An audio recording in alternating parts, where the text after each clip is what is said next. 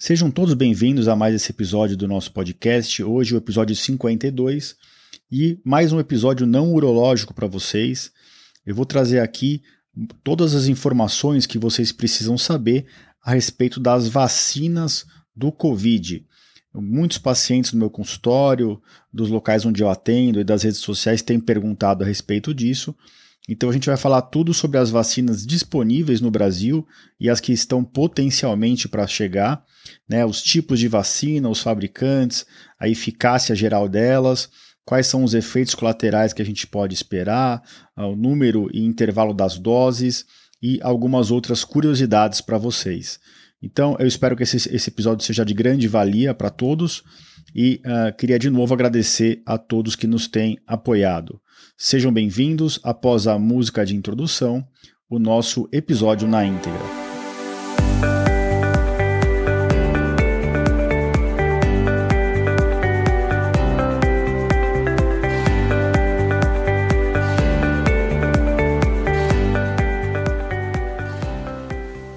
Bem-vindos ao podcast Conversa Aberta com o Urologista.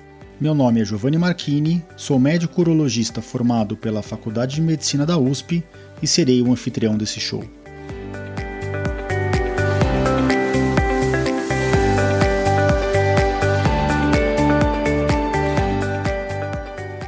Nesse podcast, queremos compartilhar conhecimento confiável e de qualidade sobre saúde.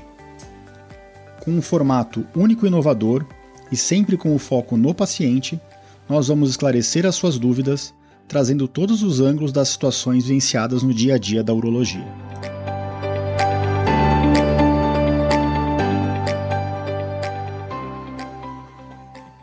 Sejam bem-vindos de volta ao nosso é, podcast e hoje a gente vai falar sobre vacinação, as vacinas contra uh, o Covid, né? Uh, esse vírus que colocou o mundo de joelhos e, e, e trouxe essa pandemia que parece que não vai acabar nunca. Eu acho que a gente finalmente está tá vendo uma luz no fim do túnel. Então eu separei algumas perguntas que eu recebo no consultório e que são curiosidades mesmo, né, que são dúvidas que as pessoas têm, que eu vou falar aqui para vocês, né? Então, a gente vai comentar hoje sobre quem não pode receber a vacina do Covid, uh, quais são as vacinas que nós temos hoje disponíveis e quais nós vamos ter no futuro no Brasil, como cada uma dessas vacinas é produzida, é, quantas doses cada vacina deve, deve ser feita e, e, qual o intervalo entre essas doses, qual a eficácia de cada tipo de vacina. Eu também é, recebo bastante, é, com bastante frequência a pergunta de quanto tempo demora para a gente ficar imune e como que a gente avalia isso, né? Ah, além das, dos medos, né? Quais os efeitos colaterais? A gente ouviu várias histórias de trombose, de pessoas com gripe forte depois de algumas vacinas. Eu vou abordar isso também. Uh, e agora a gente tem começado a receber uh, algumas perguntas do tipo: uh, se ah, eu posso tomar uma vacina diferente se já tomei outra no passado? Qual é, é, o intervalo ideal entre a vacina da gripe, por exemplo, e a vacina do Covid? Ou então eu vou fazer uma cirurgia, quanto tempo eu tenho que esperar depois da cirurgia ou depois da vacina para poder fazer a cirurgia? Então a gente vai abordar tudo isso para vocês aqui no episódio. Então vamos começar com a primeira pergunta, né? Quem que não pode receber a vacina contra o Covid? De maneira geral, é, o que os especialistas dizem é que se a pessoa teve alguma reação alérgica prévia, por exemplo, uma vacina da gripe, ou tem alguma alergia importante a um dos componentes da vacina, ela não deve ser vacinada. É lógico que isso é difícil de saber, né? Então a gente usa muito o antecedente imunológico da pessoa. Se ela já teve reação alérgica grave a vacinas anteriores, ela deve consultar um infectologista ou um imunologista para saber se ela pode tomar a vacina do Covid. Isso vale, na verdade, para qualquer vacina, né? Se você tem uma alergia a uma medicação, você não pode tomar aquela medicação receber aquela medicação sem ser dessensibilizado antes e sem saber os seus riscos. E uma outra contraindicação, que são basicamente as duas contraindicações absolutas que nós temos, é quando a pessoa está com uma infecção grave. Então, a pessoa que está tratando uma infecção com febre ou uma infecção viral, uma infecção bacteriana outra, não necessariamente o Covid, né? Ou mesmo quando a pessoa está em vigência de Covid, ela não deve receber a vacina, tá? Porque o sistema imunológico dela está sendo usado para outra função, já está combatendo uma infecção. Ah, eu estou com uma gripe leve, eu posso vacinar? Se você tiver certeza que você não está com Covid, você deve vacinar, né? Uma gripe leve, uma coriza só, isso não impede a vacinação, tá ok? Então, se você tiver com sintomas é, infecciosos importantes, então febre, calafrio, mal-estar, se estiver fazendo uso de algum antibiótico, ou se tiver com alguma infecção viral você está tratando só com sintomáticos, mas você está de cama, aí não é bom vacinar, porque realmente você vai ter uma resposta imunológica uh, inadequada contra aquele, aquele, aquela vacina que está sendo aplicada. Então, essas são as duas contraindicações. Né?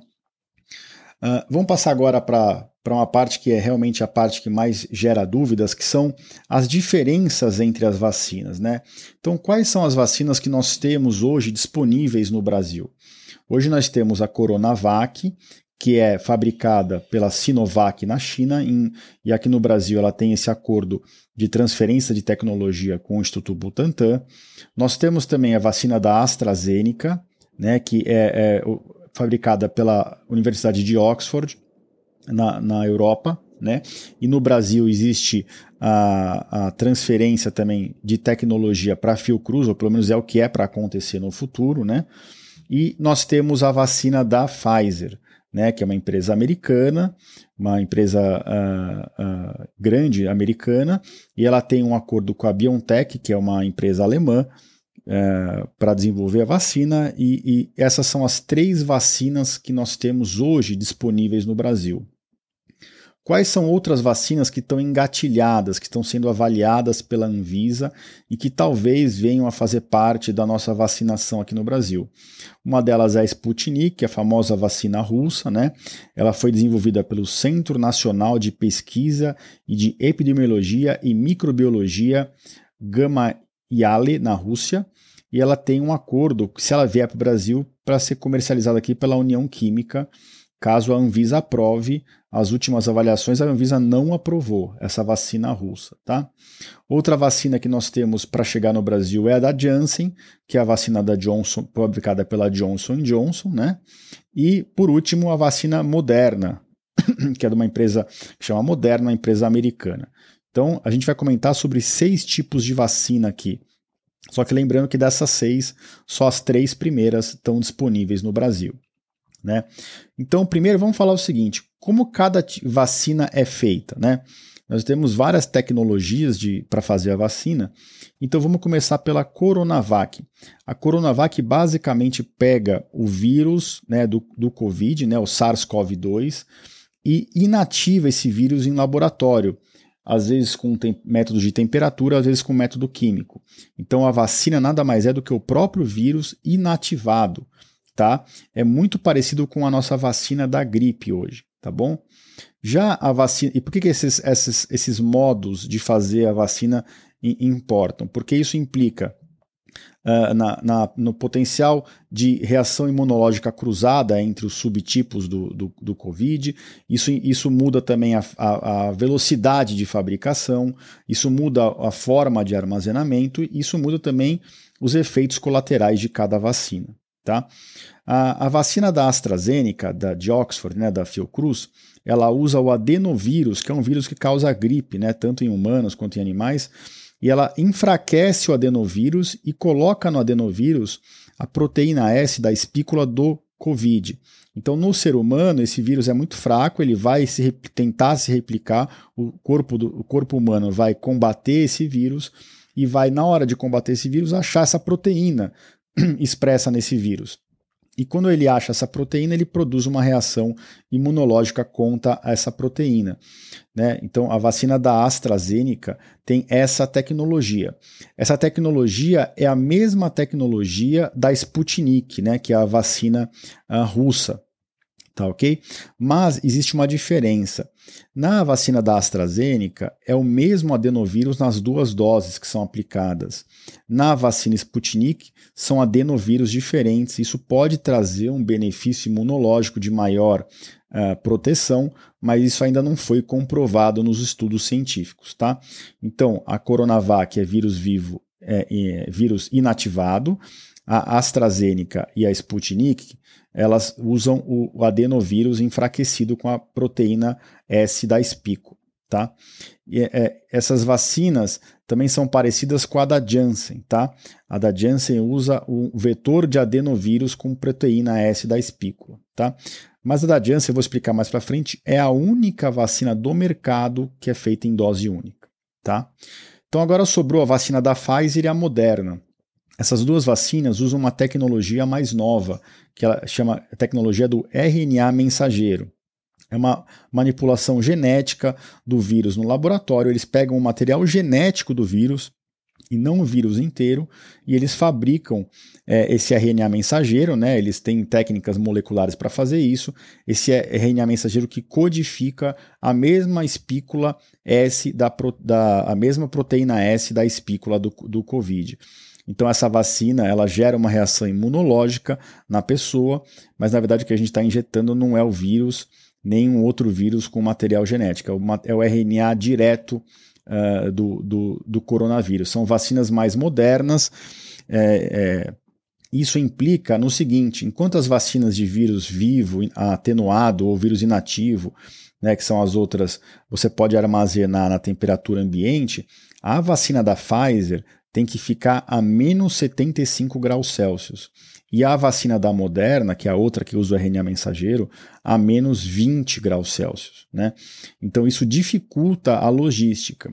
O que a gente tem visto no Brasil é que a vacina da Pfizer, a da Moderna não existe ainda no Brasil, né? a vacina da Pfizer está sendo usada só em grandes centros e no dia em que ela vai ser usada, ela é descongelada para uma temperatura menor, né? ela, ela é trazida para uma temperatura menor, de menos 5, menos 10 graus, e aí ela é usada durante o dia. E aí então se toma muito cuidado para não se descongelar a vacina à toa. Né?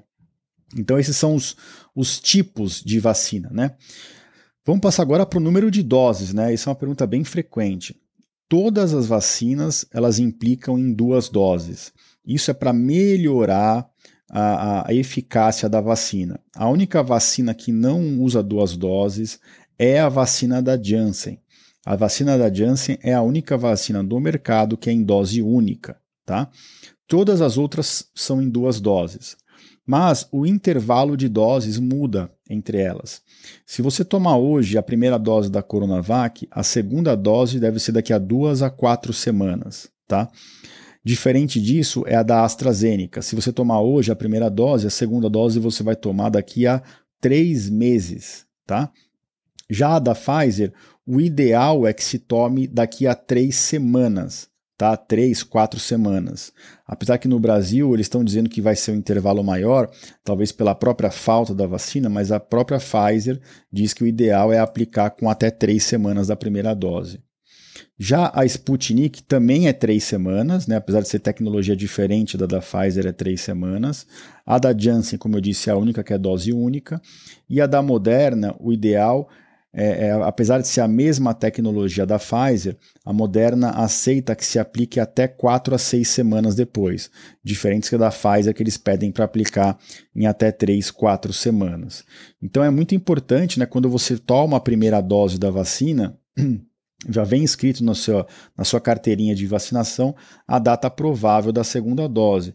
E eu sugiro que, se a segunda dose estiver fora do que eu estou comentando aqui, que é o que o fabricante preconiza, que você indague onde você está recebendo a vacinação, é, por que está tão longe da data prevista pelo fabricante. Tá? É, provavelmente é por causa de uma logística mesmo de aplicação. Né? Uh, apesar das vacinas, das quase todas, né, serem com duas doses, mesmo com a primeira dose, depois de duas, três semanas, a gente já tem um pouco de imunidade. É que realmente não pode ficar se falando isso, porque senão as pessoas esquecem de tomar a segunda dose e depois da primeira dose já querem sair fazendo estripulia, andando sem máscara, é, é, o que a gente já está cansado de ver, principalmente aqui no Brasil. Então, a, a, é o ideal é que se tome mesmo a segunda dose na data prevista, tá? Até porque os números que eu vou citar aqui, eles são de eficácia, né? Eles são após a segunda dose, né? E, e aqui fica, antes de falar da eficácia, né? Eu vou falar para vocês como é que eram avaliadas eficácias no estudo, né? Com é, sorologia mesmo, né? Imunoglobulina IgG, que é o que dita a, a eficácia a longo prazo. Geralmente no COVID a IgG e a IgM sobem juntos, né? A IgM é a imunoglobulina de fase aguda, mas no COVID elas costumam subir bem próximas. E a IgM demora um pouco para cair, mas o que determina a imunidade a longo prazo realmente é a, IgG, tá? A imunoglobulina G. E é, o que os estudos mostram é que a gente não, a gente não deve achar que a gente está imune antes de duas a quatro semanas depois que a gente tomou a vacina, tá? Duas semanas é o mínimo. Antes disso, a gente não está 100% dentro daquela eficácia que os estudos trazem, tá bom? Então, ah, quando é que eu fico imune? O, o ideal é duas semanas após a segunda dose, mas a, após quatro semanas é o jeito que foram feitos os, os estudos. Eu preciso ficar dosando a minha imunoglobulina, como que eu faço isso na prática? Né? E alguns pacientes têm perguntado. Na prática, a gente não, não existe essa recomendação de ficar dosando, até porque em nível populacional é difícil de fazer isso. Para quem tem essa curiosidade ou para quem tem essa, essa, essa vontade de saber, tal, eu acho que sinceramente você saber que você está imune te traz um alívio psicológico, mas isso não quer dizer que você vai poder sair por aí sem tomar os seus cuidados, até porque nenhuma vacina é 100% eficaz. Mas, uh, para quem quer saber, a recomendação é que de duas a quatro semanas após a segunda dose se colhe uma sorologia, mas não é a sorologia habitual. O ideal é se colher é, o que a gente chama de anticorpos neutralizantes. Aí existe uma tabelinha lá para você saber se você está imune ou não, de acordo com a porcentagem de anticorpo neutralizante que você tem. Né? Nem toda vacina sobe o IgG, que nem eu comentei. Tá? Então, hoje, o, o teste mais sensível que se faz nos laboratórios, quase todos fazem, é a pesquisa de anticorpos neutralizantes contra a Covid-19. Para meus pacientes que pedem, eu, eu peço para eles esperarem de duas a quatro semanas depois que eles uh, fazem a segunda dose do, do, da vacina, e aí a gente dosa isso. Né?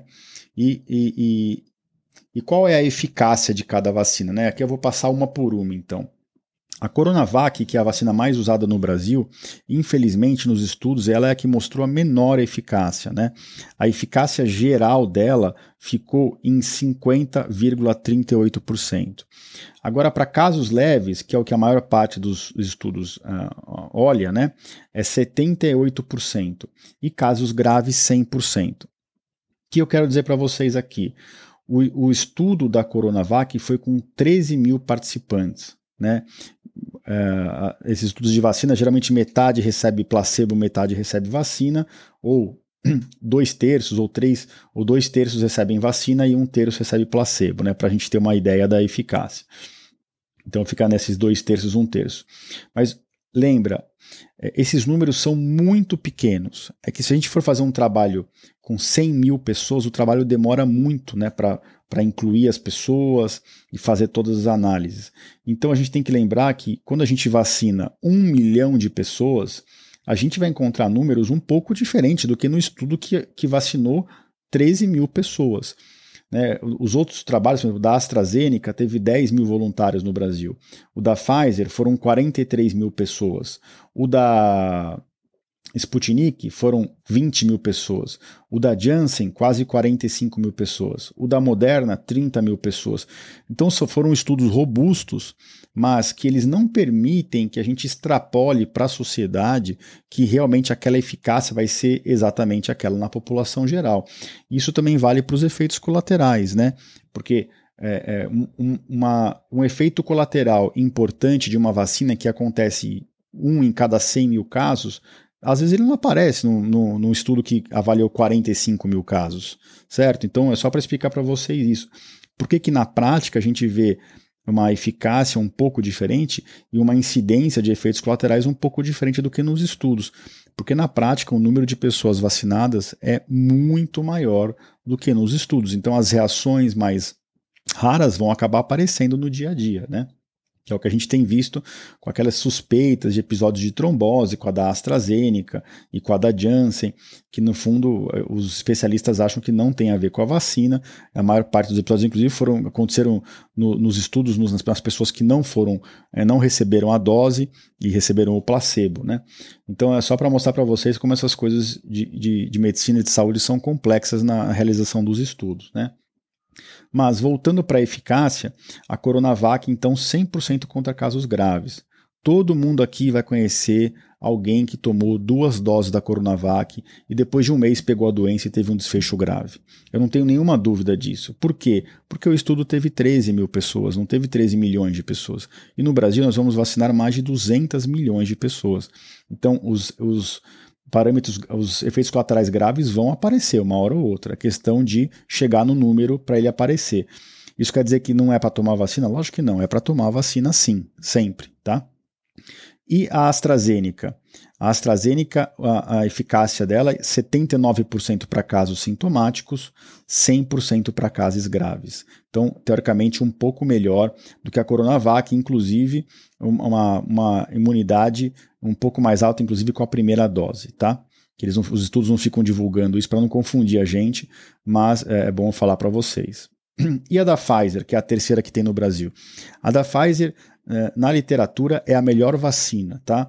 Ela tem uma eficácia geral de 91,5%, para casos sintomáticos 97% e para casos graves 96,7%. Então ela é a vacina mais eficaz, tá, que existe no mercado. E a Sputnik, 91,6% para casos sintomáticos, 100% para casos graves. É, mas vale a pena dizer para vocês aqui que a vacina russa, ela, esse estudo da vacina russa foi muito criticado pelos cientistas e experts na área. Tá? A, a vacina da Janssen, eficácia global, aquela que é uma dose única, né? Eficácia global 66%, casos graves 87%. E essa vacina ela foi testada em vários países e eles liberaram os resultados por países. Né? Então a eficácia global nos Estados Unidos foi de 72%, na América do Sul 66% e na África do Sul 57%. Tá? Então a vacina da Janssen, é, com dose única, ela é muito parecida com a do Covid, tá? do, da Coronavac. Tá? E a vacina da Moderna, que é a mesma tecnologia da Pfizer, veio uma eficácia geral de 94,1%, uma eficácia alta e uh, inclusive para casos graves também a eficácia é bem alta. Tá? Então essa é a eficácia de cada uma das vacinas. Os efeitos colaterais, eu vou falar bem rapidamente para vocês. Quase todas podem dar sintomas gripais leves, dor de cabeça e dor na aplicação. Né?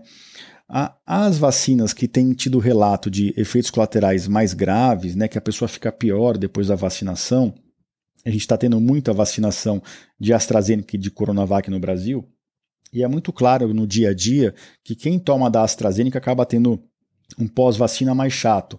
Às vezes dá dor muscular, né, mialgia, fica meio fadigado, tem um pouco de febre ou calafrio, dor nas articulações, um pouco de tosse.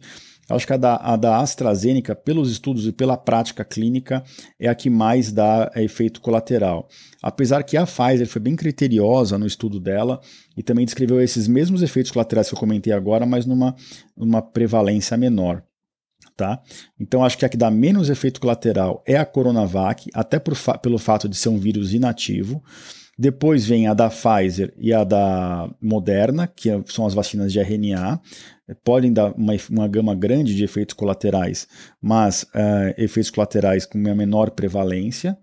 E depois as que, dá, as que dão mais efeitos colaterais são a da AstraZeneca, né, que são a, a da Sputnik, e a da Janssen, pelo fato de eles usarem o adenovírus né, uh, enfraquecido em laboratório.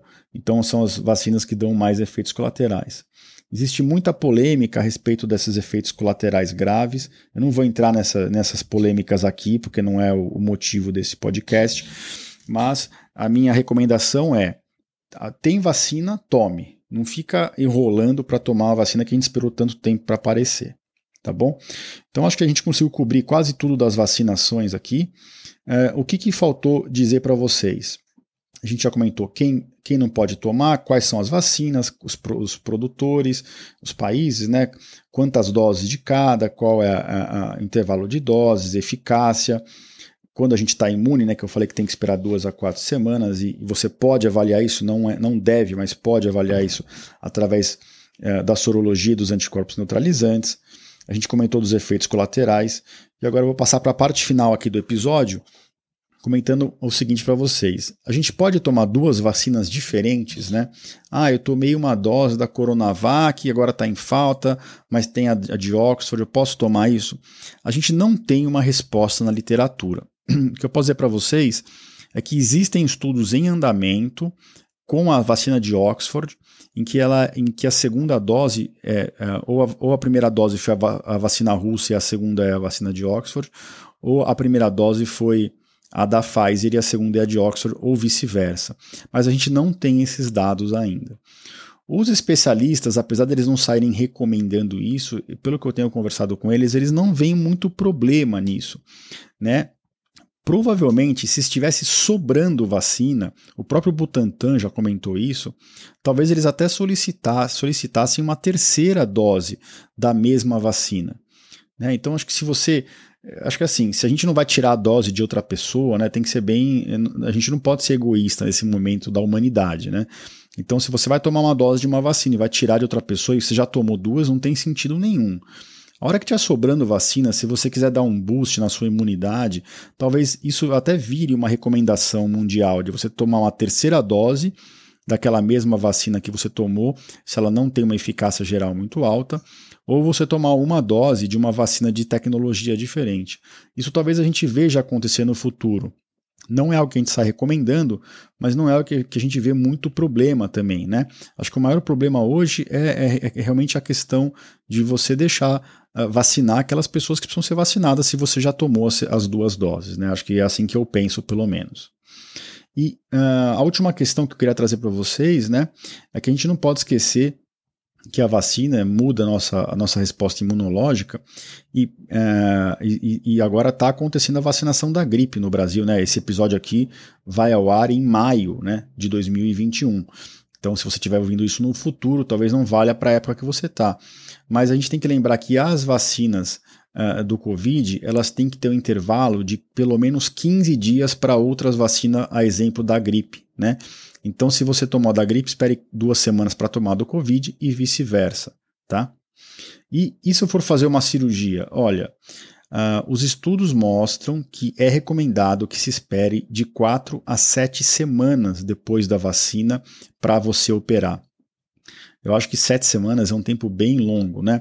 E por que, que eles falam isso? Porque se você operar com menos de quatro semanas, alguns estudos mostraram um desfecho pior da cirurgia lendo o estudo a fundo, a gente não consegue inferir isso mesmo, essa, essa relação de causa e efeito uh, do tempo da vacinação. Mas pela própria coisa que eu comentei, de, da, da nossa defesa imunológica demorar de duas a quatro semanas para produzir os anticorpos, a nossa recomendação aqui no consultório, em muitos consultórios uh, urológicos e cirúrgicos aqui em São Paulo, é que se, se possível, se espere quatro semanas para operar. Então, toma uma vacina, espere quatro semanas para uh, deixa a cirurgia agendada para depois de quatro semanas.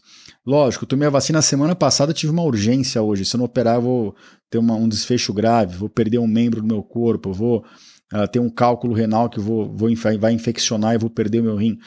Aí, não, aí esse raciocínio não existe, né? Urgência e emergência sempre são urgências e emergências, né? Então, é, é, eu estou falando aqui é para situações eletivas em que a gente pode aguardar, tá?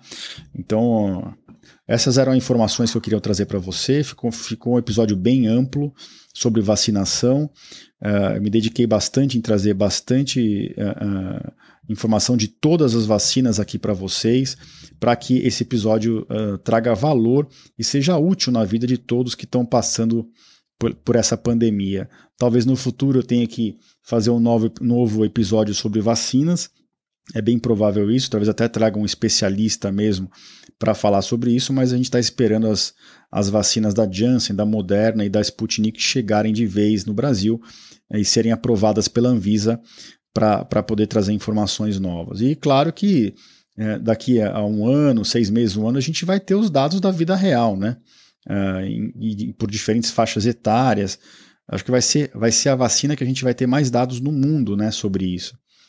E se Deus quiser, vai ser uma vacina como outras que vai conseguir erradicar essa doença ou então minimizar para que ela vire uma doença sazonal e que não afete tanto a nossa vida e não, e não leve tantas vidas embora como o Covid fez.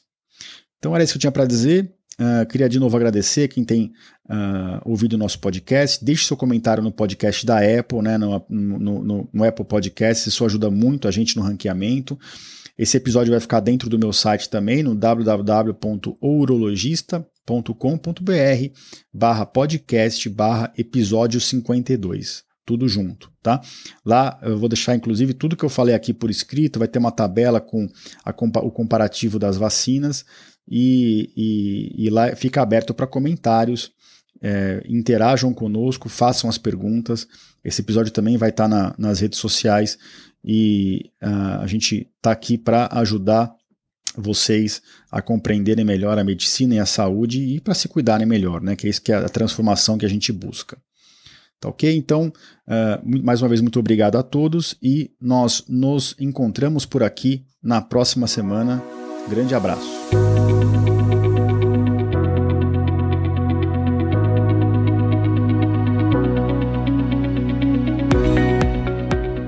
Você ouviu a mais um episódio do podcast Conversa Aberta com o Urologista. Mais uma vez, obrigado e até o próximo.